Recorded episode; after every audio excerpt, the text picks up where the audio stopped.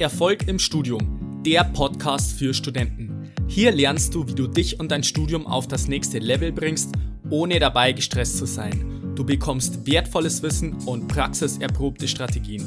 Mein Name ist Fabian und ich wünsche dir viel Spaß bei dieser Episode. Ich grüße dich zu dieser neuen Episode. Schön, dass du wieder mit dabei bist. Diese Folge ist der zweite Teil des Interviews mit dem Mindmapping-Experten Jens Vogt.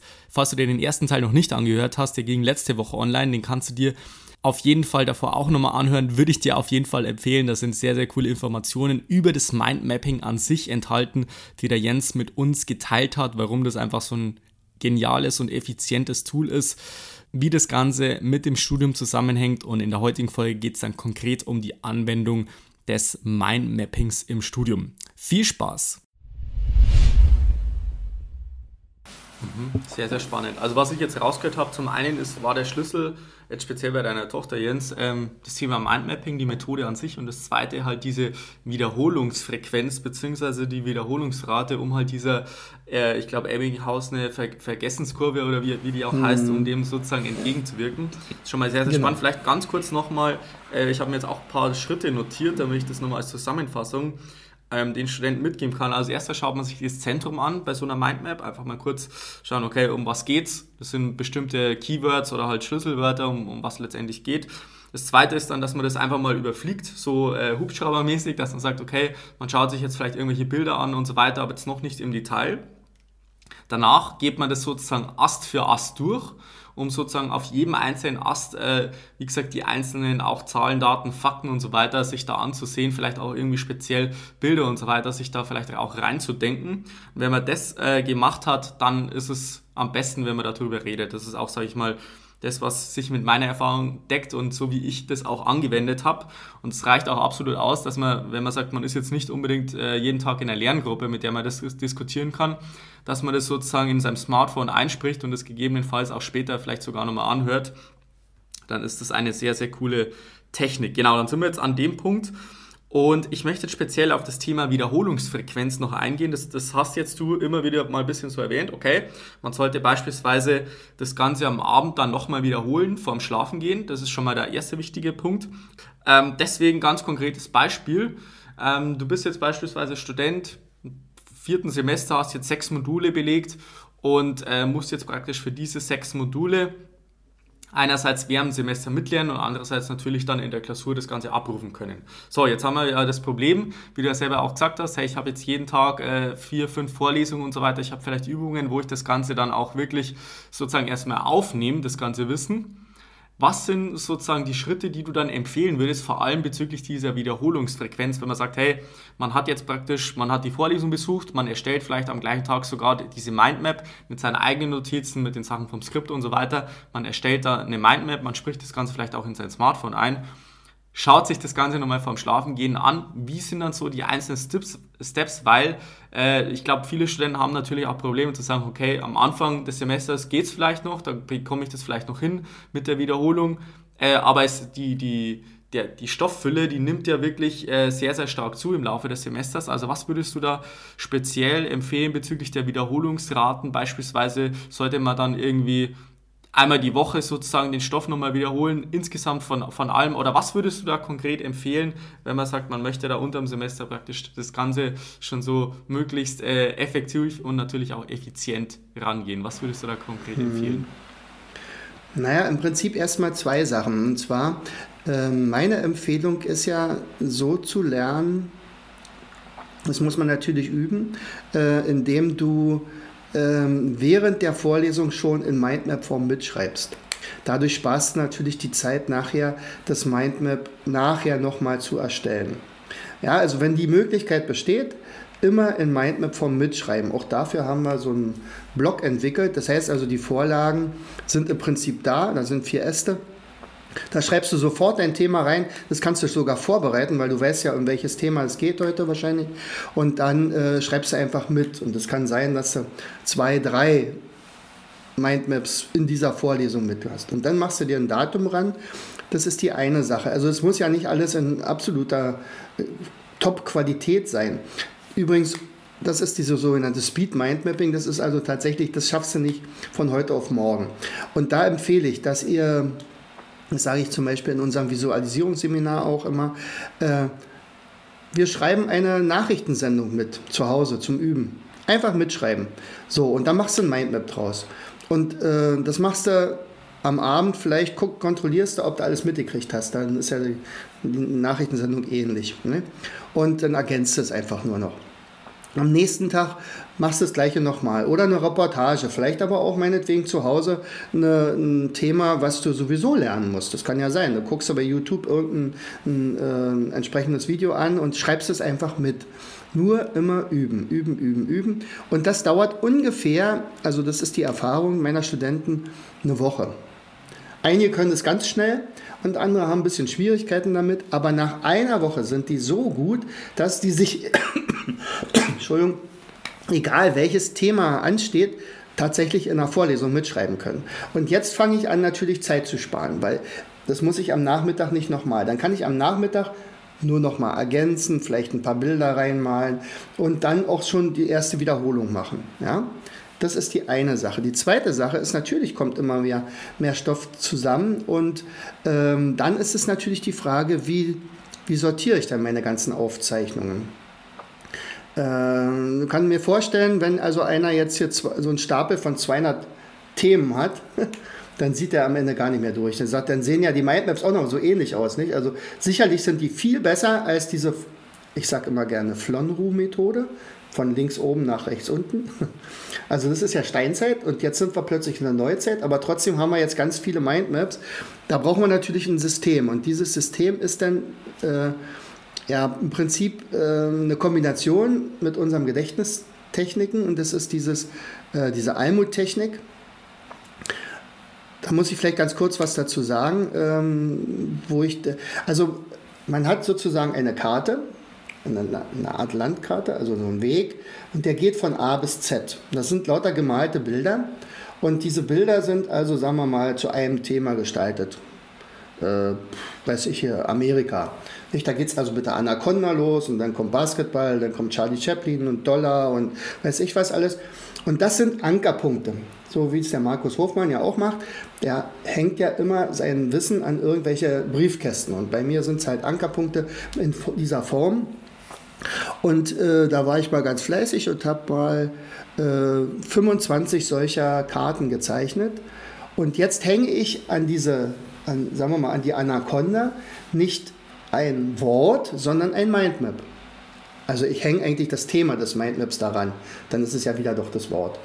So, und jetzt muss man sich vorstellen, dass diese einzelnen Karten eine, jeweils Etagen in einem Gedächtnishotel sind. Ja, also ich habe die unterste Etage Amerika, die zweite Etage ist die Burg, die dritte Etage ist chinesische Mauer, vierte Etage ist beim Doktor, fünfte Etage ist und so weiter. Und ich habe vorher aber festgelegt, in, in welcher Etage bringe ich welches Mindmap unter, welches Mindmap, welche Mindmap-Reihe. Also unsere Tochter zum Beispiel, die hat dann äh, beispielsweise eine Etage habt innere Organe, eine Etage Nervenbahnen oder Nervenzellen, eine Etage war Blut, eine Etage war äh, Krankheiten, psychische Krankheiten irgendwie sowas.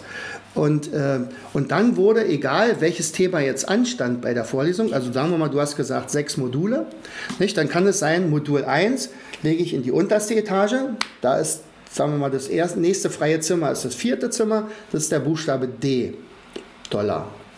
Da hänge ich jetzt dieses Thema ran. Und das zweite Modul ist was Neues, das hänge ich meinetwegen, weil ich das vorher festgelegt habe, in das Modul, äh, in die Almutkarte 17. Das ist dann das Q. Irgendwo ein Thema, was mit Q ist. So, und, und äh, nach und nach füllt sich dann dieses Hotel. Und jetzt habe ich aber eine Struktur, also auch hier oben im Kopf, das ist total entspannt, weil ich weiß ganz genau, wo es liegt. Also ich habe nicht diesen Riesenstapel, der mich natürlich erschlägt ganz klar. Aber jetzt habe ich sozusagen diesen Stapel in einem Regalsystem oder in einem Hotel halt. Nicht? Und dieses Hotel ist deins, alle Zimmer sind deine, insgesamt 625 Zimmer zur Verfügung, reicht für zwei oder drei Studien. Studien. Äh, und ähm, ja, und dann äh, dann gucke ich mit diesem Stempel, also praktisch mein Wiederholungssystem, wann ich was zu wiederholen habe. Und das funktioniert dann tatsächlich sehr, sehr gut. Ja. Also das hauptsächlich natürlich für, also ich weiß nicht, ob das funktioniert bei kreativen äh, Studienrichtungen, aber in jedem Fall bei allem, wo ganz viel gelernt werden muss. Das, das, also bis jetzt unschlagbar. Also alle, die es bisher genutzt haben, haben, äh, naja, ziemlich gut abgeschnitten. Also, also ein Beispiel, ich hatte mal einen Studenten, der war, war so, äh, hat er gesagt, er, er, das möchte er wirklich wissen, ob das funktioniert und ob er damit also auch echt äh, äh, nicht nur Ergebnisse, sondern auch Zeit einspart. Und, und dann hat er seine Kommilitonen gebeten, sagen wir mal, auf eine Prüfung äh, sich vorzubereiten, genauso wie er auch. Und die sollten auf die Zeit gucken, wie lange sie dafür gelernt haben. Und sie hatten, ich glaube, 96 Stunden durchschnittlich gelernt und er hatte 12 Stunden gelernt. Sie haben eine 3 gemacht, er hat eine 1 plus. Das ist, der, das ist der Unterschied. Also ist schon ziemlich krass gewesen. Ja, ja, das ist natürlich der Traum eines jeden Studenten, sag ich jetzt mal. Und das kann ich absolut ja. bestätigen, dass nur weil man mehr macht, dass es nicht unbedingt zwangsweise heißen wird, dass man dann auch bessere Noten schreibt, sondern ganz im Gegenteil. Nee, nee. Teilweise ist es sogar sinnvoller, wenn man sagt, man reduziert die Zeit, äh, beschränkt sich auf das Wichtigste, versucht es wirklich so intensiv wie möglich zu durchtrainieren ja. und dann halt mit cleveren und smarten Wiederholungsraten mit einem coolen System dahinter kann man da letztendlich auch sehr, sehr viel Zeit gut machen. Mhm. Sehr, sehr cool. Ähm, Jens, wir sind jetzt schon ein bisschen äh, langsam am Ende von unseres, unserem ja. Interview angekommen.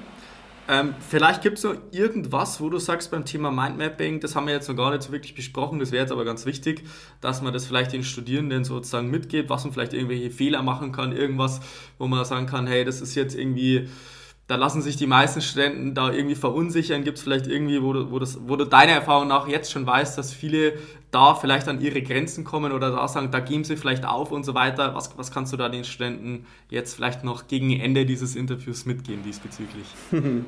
naja, also auf jeden Fall muss der Glaubenssatz weg, dass sie nicht zeichnen können. Das kann jeder. Also man soll auch sich wirklich darauf einlassen. Ähm, es müssen Bilder mit drin sein. Zweite Sache, die auch immer wieder ganz gerne falsch gemacht wird, ist, äh, schreibt bitte wirklich mit schwarz oder maximal blau. Also nicht jetzt hier, weil ich gesagt habe, äh, Mindmaps müssen bunt sein und je bunter, desto besser. Ähm, die Schrift bitte in schwarz, weil das ist das, was fotografiert werden soll.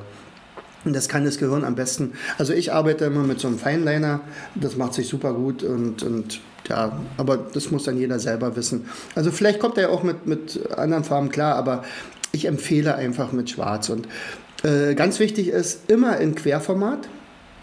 Also niemals bitte in Hochkant. Ähm, Mindmap gehört ins Querformat. Erstens, weil unsere Augen nebeneinander liegen. Und zweitens, äh, weil man dann rechts und links auch besser schreiben kann. Und die nächste Sache ist vielleicht auch, bitte beim Mindmappen nicht so schreiben, äh, dass man ständig das drehen müsste, um es zu lesen. Also einfach verstehen, dass ihr das an die Wand macht wie so ein Kalender und dann von vorne, ohne den Kopf groß drehen zu müssen, müsst ihr das lesen können. Dann hat das Gehirn eine Chance, das wirklich zu äh, fotografieren. Naja, und äh, vielleicht auch wirklich, äh, wir haben ja jetzt hier viele Studenten dabei, also äh, wir organisieren ja im äh, September einen Kongress und zwar einer, der, wo man nicht hinfahren muss. Es ist also für Studenten sehr angenehm. Äh, und zwar ist es ein Learn-to-Learn-Kongress. Und da geht es unter anderem auch um solche Techniken. Ich werde da also ganz, ganz viele Experten äh, einladen. Mache ich ja schon. Wir haben auch ganz viele äh, Sachen schon aufgenommen. Den Fabian, da arbeite ich gerade dran, aber der wird auch dabei sein.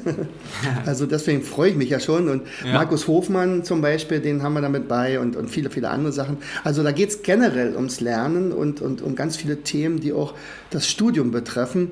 Und das sollte keiner verpassen. Das, ist ein, das geht vom 2. bis zum 15. Äh, September. Und äh, das ist dann also so, dass dann also praktisch pro Tag immer drei, vier, fünf äh, Beiträge äh, freigeschaltet werden. Einige davon werden nichts für euch sein. Da geht es um Lernen vielleicht für Kinder im Kleinkindalter oder irgendwie sowas, aber, aber ganz, ganz viele andere Themen, also vor allen Dingen auch für Studenten. Und wie, wie mache ich Gedächtnis, also wie, wie steigere ich mein Gedächtnis, wie kann ich besser lesen, wie, äh, also schneller lesen zum Beispiel, was wir vorhin angesprochen haben.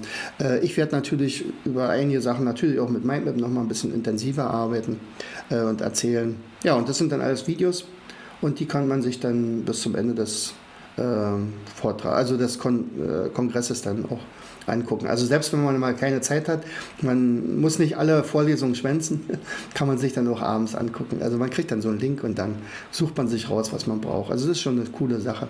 Und man kommt dazu, muss man nur sagen, wie kommt man dazu? Also das können wir auf jeden Fall in die Shownotes mit reinnehmen. Ne? Äh, also hier lerne ich gern.de, immer mit einem Bindestrich dazwischen, hier minus lernen und so weiter, slash und dann learn to learn minus Kongress und dann ist man dabei. Learn to learn, also die to, das to ist eine 2 und dann findet man die Sache. Ja. Also das ist auf jeden Fall auch eine Empfehlung, die ich möchte da wirklich tausende Leute haben, weil also wir bilden ja auch Trainer aus, Learn-to-Learn-Trainer. Und äh, was mich immer ärgert, ist, ich bin ja noch Lehrer, deswegen darf ich es auch sagen, äh, das Schulsystem ist leider nicht gut. Und es bereitet euch gar nicht so richtig oft das Studium vor. Ähm, diese ganzen Recherchesachen könnten so viel einfacher sein. Diese ganzen Aufzeichnungssachen könnten so viel leichter sein. Man kann das alles gehirngerecht aufarbeiten und wir sind jetzt dabei, also Trainer auszubilden, die das nachher können. Und vielleicht gibt es ja den einen oder anderen, der sagt, Mensch, klar, würde ich mich, würde mir auch mit Spaß machen.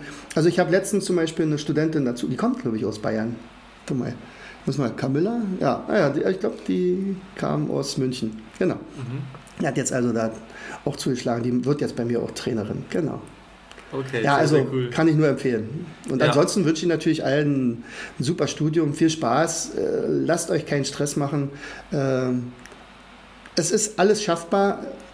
Äh, auch zum Beispiel, äh, noch ein letztes Beispiel, vielleicht ähm, ein ein junger Herr hatte aufgegeben, er hatte zweimal bis eine Medizinprüfung durchgeflogen. Und er sagt, okay, offensichtlich ist es nicht für mich, schade, ich hätte gerne ähm, einen, meinen Doktor gemacht und, und hätte gerne gearbeitet als, Arbeit, äh, als, als äh, Arzt, aber ist wohl offensichtlich nichts. Und, das, und dann lernte seine Mutter mich kennen, dann hat sie ihn zu mir eingeflogen und sagt, los, komm, bearbeite den, der muss das machen, der, der eigentlich will das unbedingt. So, und äh, dann habe ich ihm dieses Mindmapping beigebracht, dann haben wir dieses NAS eingebaut in sein ganzes Studium und ein halbes Jahr später hat er dann alle Prüfungen geschafft mit 1. Das sehr, war schon cool. cool. Sehr cool, Jens. Also wir sind noch ganz am Ende angekommen, aber das war schon mal ein richtig guter Hinweis mit diesem Kongress. Der findet, soweit ich mir das richtig notiert habe, im September statt diesen Jahres, also September 2019. Ich werde da vielleicht auch als Gastdozent sozusagen auch äh, dabei sein, um speziell jetzt zum Thema Studium sozusagen so Methodiken vorzustellen, die jetzt wir hier beispielsweise nicht jetzt in diesem Interview äh, auch im Detail erläutern können, wo ich jetzt sozusagen auch meine Expertise einbringen kann für die Studenten. Das ist auf jeden Fall eine richtig coole Sache. Ich hätte jetzt noch zum Abschluss fünf Sätze, die du vervollständigen könntest, Jens. Oh, Bist du na bereit? dann mal los. ja, ich bin bereit. Erfolg bedeutet für mich? Andere Leute zu begeistern, dass das Lernen cool ist. Bildung ist für mich wichtig, weil? Bildung ist für mich wichtig, weil es äh, essentiell generell fürs Gehirn sowieso äh, gemacht ist. Also ich, das Gehirn möchte immer, immer mehr lernen, bis zum Ende. Mein Lieblingsbuch ist? Big Five for Life. Die beste Gewohnheit, die man haben kann? Begeistert sein fürs Lernen. Und zum Abschluss noch der beste Tipp, den ich jemals bekommen habe. Den ich jemals bekommen habe. Mhm. Hm, ja, das sind natürlich viele, die ich bekommen habe. Der beste Tipp ist, mach, äh, bau eine Selbstständigkeit auf. Mhm. Sehr cool, das kann ich absolut bestätigen. Also, Jens, vielen Dank für das tolle Interview. Das hat wirklich sehr, sehr viel Spaß gemacht. Mit dir waren echt viele super coole, praktische Tipps drinnen, die man dann auch so, sozusagen sofort anwenden kann. Also kann ich nur jedem empfehlen, sich mal das Thema Mindmapping, vor allem jetzt als Studierender sozusagen genauer anzuschauen. Ich möchte jetzt noch zum Abschluss das Schlusswort überlassen. Vielleicht gibt es noch irgendwas, was du den Studenten mit auf den Weg mitgeben möchtest. Also erstmal kann ich euch nur gratulieren, dass ihr diesen Weg eingeschlagen habt, dass ihr Studenten seid. Nämlich, es ist wirklich eine geniale Sache. Ihr müsst natürlich gucken, ob wirklich die, die Fachrichtung, die ihr äh, eingeschlagen habe, wirklich die richtige ist. Es muss wirklich ähm, eine Begeisterung dabei sein. Und wenn ihr sagt, okay, das ist mein Ziel, dann arbeitet darauf hin. Und, und das ist, dass ihr das jetzt hier anhört, das ist ja schon ein Zeichen dafür, dass ihr euch interessiert, dass ihr sagt, okay, ich möchte mehr wissen, ich möchte effektiver arbeiten, ich möchte mehr Spaß haben. Und Fakt ist eins, also äh, wenn ihr etwas tut, was ihr mit Begeisterung tut, dann müsst ihr nicht mehr arbeiten in eurem Leben. dann, dann ist nämlich alles gar keine Arbeit. Das ist, alles andere ist ein Job und äh, ein Job ist doof. Den muss man machen, da muss man pünktlich irgendwo da sein. Aber wenn ihr etwas mit Begeisterung tut, äh, tritt alles andere in den Hintergrund. Absolut genauso ist es. Dankeschön, Jens. sehr, sehr gerne und hat auch riesen Spaß gemacht. Dankeschön. So, das war jetzt der zweite Teil des Interviews mit dem Mindmapping-Experten Jens Vogt. Ich finde, da waren echt richtig coole und interessante Sachen dabei, die man auch letztendlich sehr, sehr cool umsetzen kann im Studienalltag. Die Links bzw. diese ganzen Sachen, die der Jens noch angesprochen hat am Ende des Interviews, die findest du natürlich alle in den Show Notes. Also schau da auf jeden Fall mal rein. Ansonsten würde ich mich freuen, wenn du in der nächsten Episode wieder mit dabei bist. Bis dahin wünsche ich dir noch einen wunderbaren und erfolgreichen Tag. Bis dann, bleib dran. Dein Fabian. Ciao.